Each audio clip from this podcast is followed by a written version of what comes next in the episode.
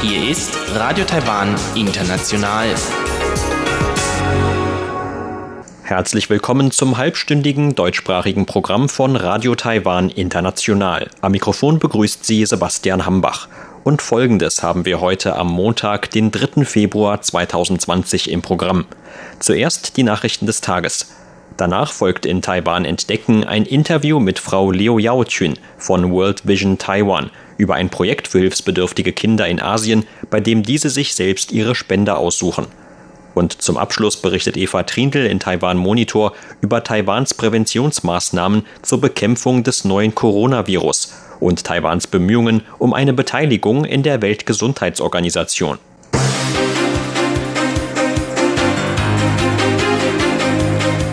Sie hören die Tagesnachrichten von Radio Taiwan International. Der Überblick. Präsidentin fordert Berücksichtigung Taiwans von UN-Organisationen.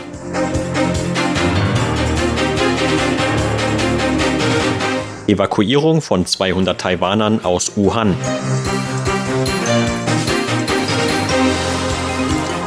Und Hochschulen verlängern wegen Coronavirus ihre Winterpause. Die Meldungen im Einzelnen. Angesichts steigender Erkrankungsfälle mit dem neuen Coronavirus hat Präsidentin Tsai Ing-wen Organisationen der Vereinten Nationen heute dazu aufgerufen, Taiwan nicht auszuschließen. Tsai forderte die UN dazu auf, das Recht der Taiwaner auf Gesundheit anzuerkennen. Taiwan könne auch Beiträge für die internationale Gemeinschaft leisten. Tsai sagte, die Weltgesundheitsorganisation und die internationale Zivilluftfahrtorganisation, die beide zur UN gehören, haben die wichtige Aufgabe, eine Epidemie des Wuhan-Virus in der Welt zu verhindern. Und doch schließen sie Taiwan aus politischen Gründen aus dem globalen Präventionsnetz aus.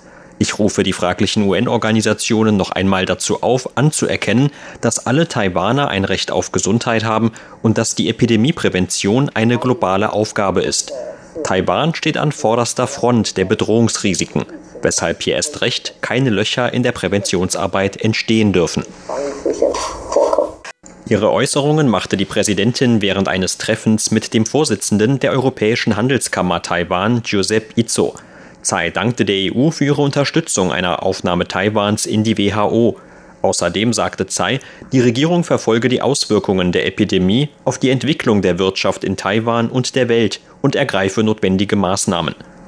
Unterdessen rief heute auch das Außenministerium die WHO und dessen Unterorganisationen erneut dazu auf, Taiwan in die internationalen Präventionsanstrengungen mit aufzunehmen. Eine Einladung taiwanischer Experten könne dabei behilflich sein, bestehende Lücken bei der Epidemieprävention zu schließen, so das Ministerium. Die WHO habe in ihrem Bericht zur Lage der Epidemie des neuen Coronavirus Taiwan mit zur Epidemieregion in China aufgezählt. Dadurch habe die WHO der nationalen Souveränität Taiwans und dem Recht auf Gesundheit der 23 Millionen Taiwaner großen Schaden zugefügt, so das Ministerium. China hat der Evakuierung von 200 taiwanischen Geschäftsleuten aus Wuhan zugestimmt, dem Epizentrum der Epidemie des neuen Coronavirus. Eine erste chinesische Chartermaschine sollte die Betroffenen demnach im Verlaufe der heutigen Nacht nach Taiwan bringen. Eine entsprechende Vereinbarung wurde am Abend von Taiwans Zivilluftfahrtbehörde bestätigt. Zuvor hatte der Vorsitzende der Vereinigung von Geschäftsleuten aus Taiwan in Wuhan, Xiao Yong-rui, gegenüber der Nachrichtenagentur CNA den Plan von einem Charterflug bekannt gegeben. Der Vizedirektor von Taiwans Krankheitskontrollamt Zhuang Renqiang kündigte unterdessen an, dass die evakuierten Personen nach ihrer Rückkehr untersucht und für zwei Wochen isoliert werden würden. Das gelte auch für alle Personen, die keine Symptome hätten, so Zhuang. Das Epidemie-Kommandozentrum hat Kontrollpunkte in verschiedenen Regionen Taiwans eingerichtet, um die aus Wuhan zurückkehrenden Staatsbürger zu untersuchen. Von Seiten der Festlandkommission hieß es heute, dass man sich weiter um einen Austausch mit den chinesischen Behörden bemühe. Universitäten und Hochschulen in Taiwan haben wegen des neuen Coronavirus ihre Winterferien bis Ende Februar verlängert. Eine entsprechende Entscheidung gab Bildungsminister Pan Wen-jung heute auf einer Pressekonferenz des Epidemie-Kommandozentrums bekannt. Laut Pan werden die Universitäten und Hochschulen erst ab dem 25. Februar wieder den Unterricht aufnehmen. Die Semesterlänge von 18 Wochen werde allerdings unverändert bleiben. Auch die Termine für Aufnahmeprüfungen in Masterstudiengänge sollen sich demnach nicht ändern. Pan sagte weiter, dass man gegenüber zurückkehrenden Studenten aus China möglichst flexible Maßnahmen ergreifen werde. Den chinesischen Studenten solle ermöglicht werden, ihr Studium wie geplant fortzusetzen. Das Ministerium habe eine Hotline eingerichtet, über die sich die Studenten aus China informieren könnten. Gesundheitsminister Chen Shih-chung zufolge ist die Anzahl von zehn bestätigten Erkrankungsfällen durch das neue Coronavirus in Taiwan unverändert geblieben. Die bisherigen Präventionsmaßnahmen seien effektiv und müssten weiter fortgesetzt werden, um keine Schlupflöcher entstehen zu lassen. Der gewählte Vizepräsident William Lai ist gestern zu einer Reise in die USA aufgebrochen.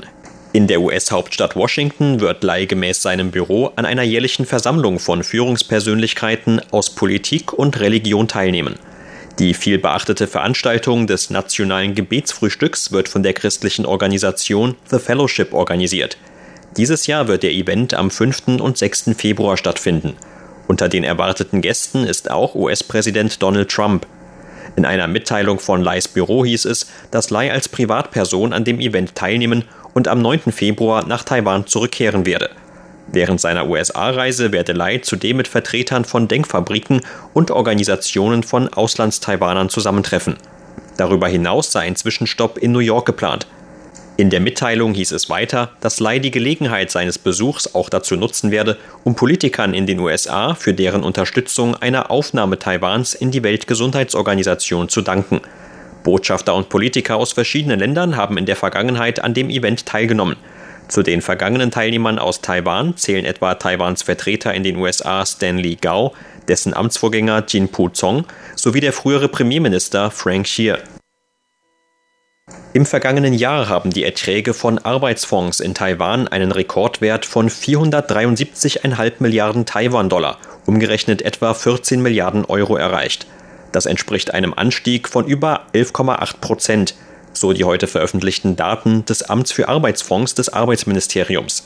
Bei Einberechnung der Erträge aus dem Nationalen Rentenschutzfonds steigt der Gesamtwert um weitere 39 Milliarden Taiwan-Dollar oder etwa 1,2 Milliarden Euro auf über 512 Milliarden Taiwan-Dollar.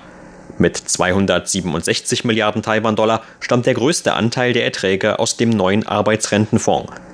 Der stellvertretenden Leiterin des Amts für Arbeitsfonds Liu Liru zufolge hat der Handelsstreit zwischen den USA und China zwar an vielen Aktienmärkten der Welt große Unruhe verursacht. Allerdings hätten die Verfügbarkeit von Kapital an den Finanzmärkten und der Rückgang des Risikos einer wirtschaftlichen Rezession für Balance gesorgt.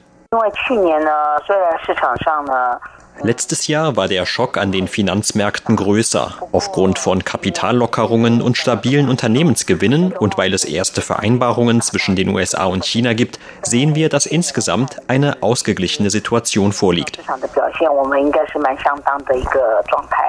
So Leo.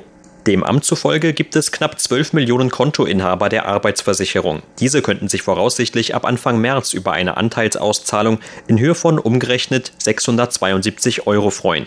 Der genaue Betrag stehe aber noch nicht endgültig fest. Zur Börse. Taiwans Aktienindex hat heute mit 140 Punkten oder 1,22 Prozent im Minus geschlossen. Zum Abschluss des heutigen Handelstags lag der TAIEX damit auf einem Stand von 11.354 Punkten. Das Handelsvolumen belief sich auf 180 Milliarden Taiwan-Dollar oder 6 Milliarden US-Dollar.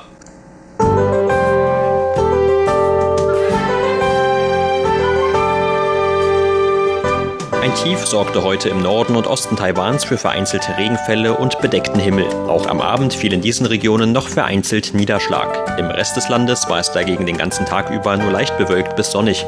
Im Süden gab es heute Temperaturhöchstwerte von um die 27 Grad Celsius, im Rest des Landes 23 bis 24 Grad. Und das sind die Aussichten für morgen, Dienstag, den 4. Februar. Morgen ist laut Wetteramt im Norden, Osten sowie in Teilen Mittel-Taiwans wieder mit etwas Regen zu rechnen. In den übrigen Regionen bleibt es voraussichtlich bewölkt, im Süden könnte sich aber auch öfter mal die Sonne zeigen. Die Temperaturvorhersage für morgen lautet 15 bis 22 Grad Celsius in Nord-Taiwan, in Mittel-Taiwan 13 bis 24 Grad und im Süden 15 bis 27 Grad. Das waren die Tagesnachrichten. Nun geht es weiter mit unserem Programm vom Montag, den 3. Februar. Nun folgt Taiwan entdecken.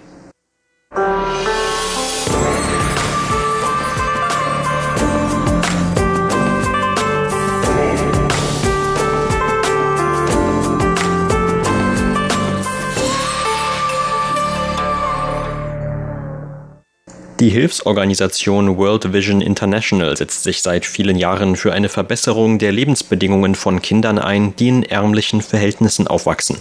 Der taiwanische Ableger World Vision Taiwan ist Bestandteil einer der weltweit größten Entwicklungshilfeorganisationen und der größten christlichen Nichtregierungsorganisation. Die Organisation wählt für ihre Projekte eine Herangehensweise, bei der sie nicht nur den einzelnen Kindern helfen möchte, sondern die ganze Gemeinde unterstützt, in der die Kinder leben. Die Projekte umfassen daher auch längere Zeiträume von 10 oder 15 Jahren, um weitreichende Veränderungen vor Ort zu erzielen. Die Inhalte eines Projekts reichen vom Ausbau der Infrastruktur einer Gemeinde bis zur Steigerung der Wirtschaftskraft einzelner Familien, um den Orten langsam aber sicher aus der Armut zu helfen und um die Umgebung, in der die Kinder aufwachsen, zu verbessern. Unter dem Motto Chosen, zu Deutsch auserwählt, dreht die Organisation zudem das Konzept von Partnerschaften zwischen hilfsbereiten Spendern und den Kindern aus den unterschiedlichen Ländern herum. Anders als früher, als die Menschen im Ausland ein zu betreuendes Kind auswählten, soll diese Wahl dem neuen Konzept nach nun von den Kindern ausgehen. Sie entscheiden also, von wem sie Unterstützung erhalten möchten. Über dieses Thema sprach im Interview mit RTI die Leiterin für den Bereich Asien bei World Vision Taiwan, Frau Liu Yaochun. Zunächst beschreibt Frau Leo die grundsätzliche Philosophie, die der Arbeit der Hilfsorganisation World Vision zugrunde liegt. Ich denke, jeder kennt den Spruch, dass man anstatt jemandem einen Fisch zu schenken, ihm das Angeln beibringen sollte. Das ist einer der Kerngedanken für jede Art von Unterstützung. Bei World Vision benutzen wir einen anderen Spruch noch lieber, nämlich eine Redewendung aus Afrika, die bestimmt auch vielen bekannt sein dürfte und nach der man ein ganzes Dorf benötigt, um ein Kind großzuziehen. Damit ein Kind groß und stark werden kann, reicht es dieser Vorstellung nach nicht aus, dass es nur eine Person oder eine Familie hat, sondern dass man ein ganzes Dorf oder eine ganze Gemeinde braucht, damit das Kind aufwachsen kann. Wir verbinden also diese beiden Ideen vom Beibringen des Angelns und der Notwendigkeit eines ganzen Dorfes. Die Spendengelder unserer Organisation von 700 Taiwan-Dollar pro Monat, circa 20 Euro, gehen zwar an die Kinder, sie dienen aber der Entwicklung von Gesundheit, Bildung und Sicherheit der gesamten Gemeinde für die Kinder. Damit soll sich die gesamte Gemeinde gemeinsam mit den Kindern weiterentwickeln und stark werden. Denn nur wenn sich die Kinder in einer gesunden Umgebung befinden, können sie auch gesund aufwachsen. Da die finanziellen Mittel aus Spenden bestehen und immer sehr beschränkt bleiben, sucht die Organisation nach Möglichkeiten, die Gelder gezielt einzusetzen, um den größtmöglichen Effekt zu erzielen. Bei World Vision wissen wir, dass wir unsere Mittel bündeln müssen. Aus diesem Grund wählen wir in den von uns betreuten Ländern, wie zum Beispiel Indien, Nepal oder Sambia in Afrika, immer eine Gemeinde oder eine Region aus, die Hilfe am nötigsten hat. Manchmal umfasst diese Region auch mehrere Gemeinden oder Dörfer, je nach Lage vor Ort. Wir schauen uns dann an, welcher Bedarf vor Ort besteht und welche Voraussetzungen es dort schon gibt, auf deren Grundlagen wir eventuell aufbauen und den Orten dabei helfen können, sich noch blühender weiterzuentwickeln. Gerade weil unsere Mittel so begrenzt sind, brauchen wir noch mehr Menschen, die uns unterstützen können. Aber die finanziellen Spenden sind auch nur ein Teil dieser Unterstützung. Ein Kerngedanke für uns ist es, einen persönlichen Kontakt zwischen den Spendern und den Kindern herzustellen. Wer also ein Kind betreut, unterstützt es und sein Dorf nicht nur finanziell. Gleichzeitig erhält man auch Briefe von dem Kind und bekommt so einen Einblick in sein Leben und wie es mit der Zeit heranwächst. Auf diese Weise entsteht ein direkter Kontakt zwischen beiden Seiten. 这样子的一个一对一的关系。 Im vergangenen Jahr änderte die Hilfsorganisation unter dem Motto Chosen zum ersten Mal ihre Herangehensweise für die Herstellung von Kontakten zwischen den Spendern und den hilfsbedürftigen Kindern. Früher haben immer die Spender ausgewählt, in welchen Ländern sie welchen Kindern helfen möchten. Unter dem Motto Chosen, auserwählt, verfolgen wir nun einen unserer Kernwerte, der darin liegt, die Kinder und die Gemeinden, denen wir helfen wollen, selbst zu ermächtigen. Deshalb haben wir das Konzept umgedreht, sodass die Kinder nun ihre jeweiligen Spender aussuchen.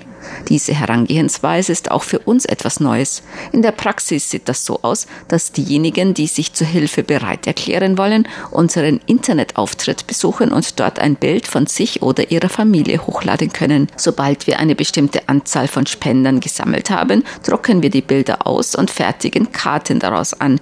In den von uns betreuten Gemeinden veranstalten wir dann einen Auswahlevent, bei dem wir die Bilder an eine Wand hängen und die Kinder selbst aussuchen lassen lassen, von wem sie Unterstützung erhalten möchten. Für die Kinder, ihre Familien und ihre Gemeinden bedeutet das, dass sie nicht länger nur passiv sind, sondern eine aktive Rolle übernehmen. Taiwan ist das erste Land in Asien, das an dem Chosen-Projekt der Organisation beteiligt ist. Die Hilfsorganisation hofft, dass sich damit noch mehr Menschen finden, die zu spenden bereit sind. Denn immer noch wachsen weltweit viele Kinder in großer Armut auf. Jedes Mal, wenn ich im Rahmen meiner Arbeit ins Ausland reise, besuchen wir diese ärmeren Familien. Im Jahr 2014 bin ich nach Nepal gereist, wo wir eine Projektgemeinde in einer abgelegenen Bergregion haben. Damals hatte unser Projekt dort gerade erst begonnen. Die Anreise erfolgte mit einem kleinen Flugzeug etwa 40 Minuten lang von der Hauptstadt Kathmandu aus bis zu einem nahegelegenen Landkreis und von dort war es noch einmal eine etwa zweistündige Zugfahrt in die Berge hinein zu einem einzigen Hotel, das es dort gibt. Von dort waren es dann noch einmal zwei Stunden Fahrt tiefer in die Berge bis zu dem kleinen Dorf. Wir gingen damals für Gesundheitsuntersuchungen dorthin, um uns einen Überblick über die Gesundheit gesundheitliche Situation von Müttern und Kindern vor Ort zu verschaffen. In einem abgelegenen Haus sprachen wir mit einer Mutter, die ich zunächst auf über 40 Jahre schätzte. Tatsächlich war sie erst 24 Jahre alt, hatte aber schon fünf Kinder zur Welt gebracht. Ihr jüngstes hielt sie gerade im Arm. Wir wollten mehr über ihre Ernährungssituation erfahren, denn das jüngste Kind war zwar erst acht Monate alt, aber trotzdem viel zu dünn. Ich selbst bin Mutter von zwei Kindern und musste mich ständig fragen, wie diese Mutter es fertigbrachte, für alle diese Kinder zu sorgen. Ihr Mann war ein Bauer, der aber nur etwa eine Hälfte des Jahres Nahrungsmittel für die eigene Familie anbauen und ernten konnte. Die andere Hälfte musste er in eine Stadt reisen, um dort zu arbeiten, während die Mutter mit den fünf Kindern zurückbleibt. Ich fand diese Situation unvorstellbar und darum entschieden wir uns dazu, mit unserem Ernährungsprogramm für Mütter und Kinder in dieser Gemeinde zu beginnen. Die gute Nachricht ist, dass es zwei Jahre später schon einige Fortschritte in der Gemeinde gab, die aus unseren Berichten hervorgingen. In dieser Zeit klärten wir die Mütter über die Bedeutung von Impfungen, Muttermilch und Säuglingsnahrung auf. Dazu fertigten wir Flyer mit Bildern an, da viele der Mütter dort nicht lesen können. Darüber hinaus führten wir regelmäßige Gesundheitsuntersuchungen durch und informierten die Mütter über die richtige Ernährungsweise für ihre kleinen Kinder. Das ist eine der Geschichten, die bei mir einen tiefen Eindruck hinterlassen haben. Ähnlich geht es noch vielen weiteren Familien in der Welt, die in ärmlichen Verhältnissen leben und um die sich die Hilfsorganisation kümmern möchte. Das geht aber nur mit möglichst breiter Unterstützung von hilfsbereiten Spendern. 我也想在最后可以跟大家 zum Schluss möchte ich noch einmal allen Zuhörern sagen, dass es bei unseren Projekten für die Kinder nicht einfach nur darum geht, ihnen alle die Dinge zu geben, die sie benötigen. Stattdessen geht es uns darum, sie zu begleiten und ihnen etwas beizubringen und dabei nicht nur die Kinder selbst, sondern ihre gesamte Umgebung gemeinsam mit einzubeziehen, damit sich ihre ganze Gemeinde weiterentwickeln kann. Deshalb verfolgen wir auch diese neue Herangehensweise mit dem Kerngedanken des Konzepts Chosen. Die Kinder sind zwar diejenigen, die Hilfe erhalten, aber anstatt nur passiv zu sein, ergreifen sie die Initiative. Genauso wie sie in Eigeninitiative einen Spender auswählen, lernen sie auch in Eigeninitiative in ihrer eigenen Gemeinde für Veränderungen zu sorgen. Sie hörten ein Interview mit Frau Liu Yao Chun von World Vision Taiwan über ein Projekt für hilfsbedürftige Kinder in Asien, bei dem diese sich selbst ihre Spender aussuchen. Vielen Dank für Ihr Interesse. Am Mikrofon war Sebastian Hambach.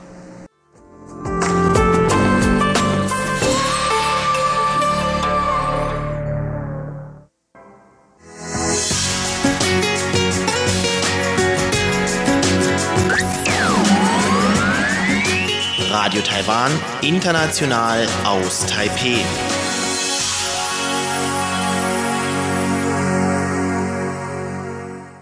Hören Sie nun eine neue Ausgabe von Taiwan Monitor mit Eva Trindl. Darin heute ein Bericht über Taiwans Präventionsmaßnahmen zur Bekämpfung des neuen Coronavirus sowie Taiwans bisherige Bemühungen um eine Beteiligung in der Weltgesundheitsorganisation.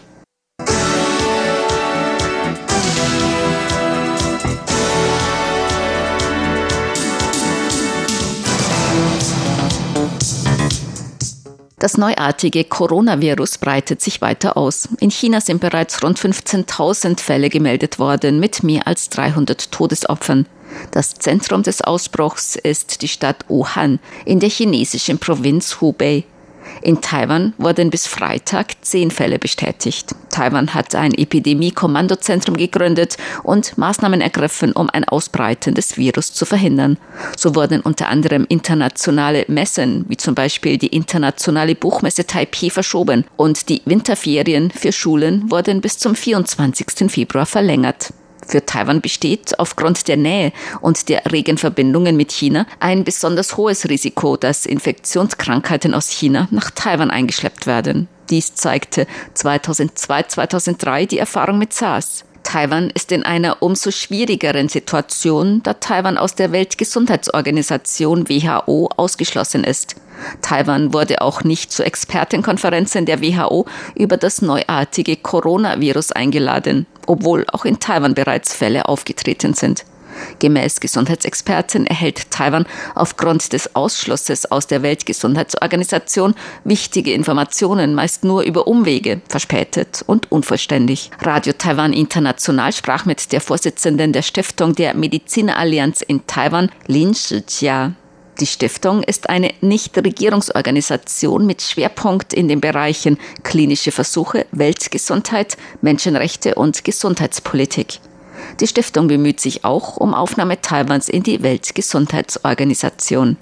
Gemäß Frau Lin kann das neuartige Coronavirus auch nach Ende des gegenwärtigen Ausbruchs in der Bevölkerung verbleiben. Es müssen weitere Kontrollmaßnahmen folgen, damit sich das Virus nicht über die ganze Welt verbreitet. Jeder kennt das zum Beispiel von Grippeinfektionen. In Taiwan werden jedes Jahr ab dem 1. Oktober Grippeschutzimpfungen durchgeführt. In dieser Hinsicht sind die Präventionsmaßnahmen in Taiwan sehr gut. Die Grippeschutzimpfungen werden durchgeführt, weil sich die Erreger bereits unter den Menschen befinden. Wenn dann die kältere Jahreszeit kommt, dann werden die Viren wieder aktiv. Es kann sein, dass jemand, der sich mit dem neuartigen Coronavirus angesteckt hat, aber noch keine Symptome wie Fieber oder Husten hat, schon andere anstecken kann. Bei manchen, die sich mit dem neuartigen Coronavirus infiziert haben, ist der Krankheitsverlauf sehr mild, bei anderen sehr schwer. Nehmen wir den neunten und zehnten Fall des neuartigen Coronavirus in Taiwan als Beispiel. Da ist ein Mann aus Wuhan zurückgekehrt, ohne wirklich Krankheitssymptome des neuartigen Coronavirus zu zeigen. Er hat jedoch seine Ehefrau angesteckt, bei der die Krankheit dann ausgebrochen ist. Die Ehefrau ist aber nicht in Wuhan gewesen. Eine solche Ansteckung wird als lokale Ansteckung betrachtet. Wenn sich das Virus weiter verbreitet und sich in der Bevölkerung in Taiwan festsetzt, dann muss man bei späteren Grippeschutzimpfungen eventuell auch dieses Virus mit einbeziehen.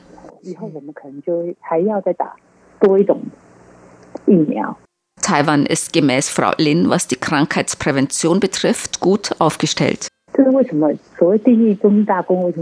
Nachdem die Weltgesundheitsorganisation WHO eine gesundheitliche Notlage von internationaler Tragweite ausgerufen hat, folgen einige Maßnahmen internationale Reisen und internationalen Handel betreffend. Dazu gehören gewisse Kontrollen bei Reisenden. Man kann zum Beispiel im internationalen Transport oder an von Menschen aus aller Welt frequentierten Orten wie Flughäfen, Häfen oder anderen Plätzen, in denen sich vielleicht auch viele Reisende aus China China versammeln, das Tragen von Schutzmasken verpflichtend machen. In Taiwan ist die Krankheitsprävention sehr fortgeschritten. Man nimmt bereits Schutzimpfungen sehr ernst und jedes Kind besitzt einen Impfpass, in dem alle Schutzimpfungen dokumentiert werden. Das ist sehr wichtig für die Krankheitsprävention. Aber bei dem neuartigen Coronavirus handelt es sich um einen erst kürzlich aufgetretenen Erreger. Wir wissen am Anfang noch nichts Genaues über den möglichen Krankheitsverlauf und wie häufig schwere Krankheitsverläufe auftreten. Die Entscheidung der Weltgesundheitsorganisation WHO kam in diesem Fall recht spät. Die Weltgesundheitsorganisation ist sehr freundlich gegenüber China und hat vielleicht aus Angst, China zu schaden, diese Entscheidung hinausgezögert. Damit hat die WHO aber auch versäumt, die Welt schon frühzeitig zu mehr Achtsamkeit vor dem neuartigen Coronavirus aufzurufen. Große internationale Fluggesellschaften, darunter die deutsche Lufthansa und die British Airways, haben bereits am 29. Januar den einstweiligen Stopp für Flüge von und nach China angekündigt. Das ist eine richtige Maßnahme. Taiwan hat bereits am 22. Januar einen einstweiligen Einreisestopp für Touristen aus Wuhan verhängt. Und diese Präventionsmaßnahmen wurden dann nach und nach verstärkt. Man sollte bei diesen Präventionsmaßnahmen möglichst keine Lücken lassen.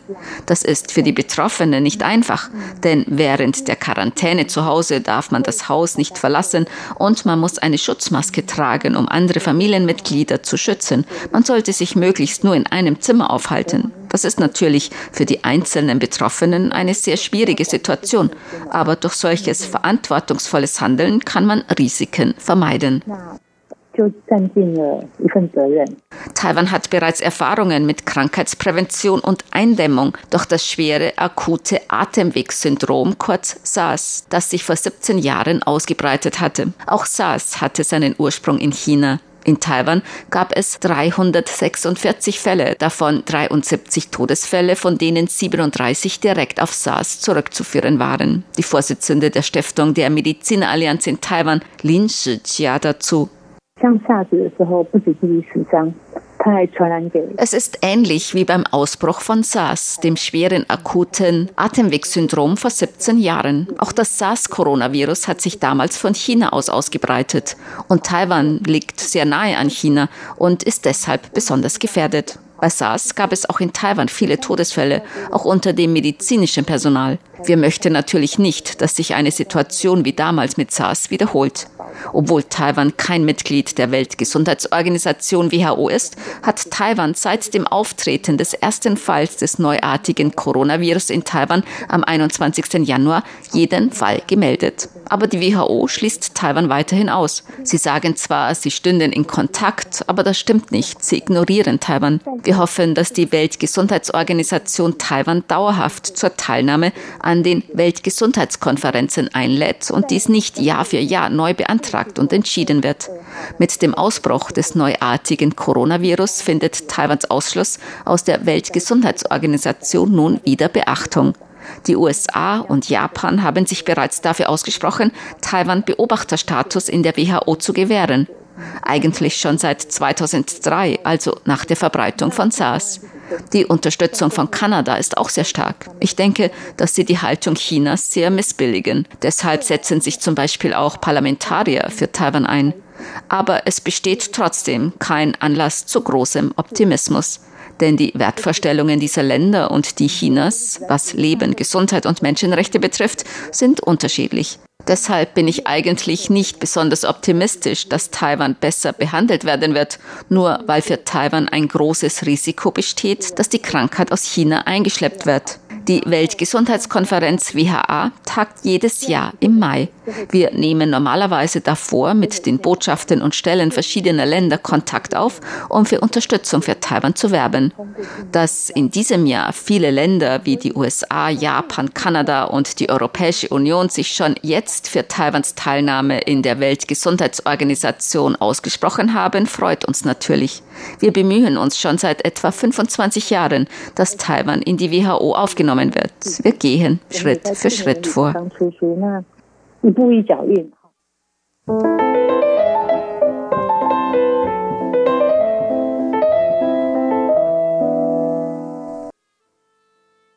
Sie hörten das halbstündige deutschsprachige Programm von Radio Taiwan International am Montag, den 3. Februar 2020.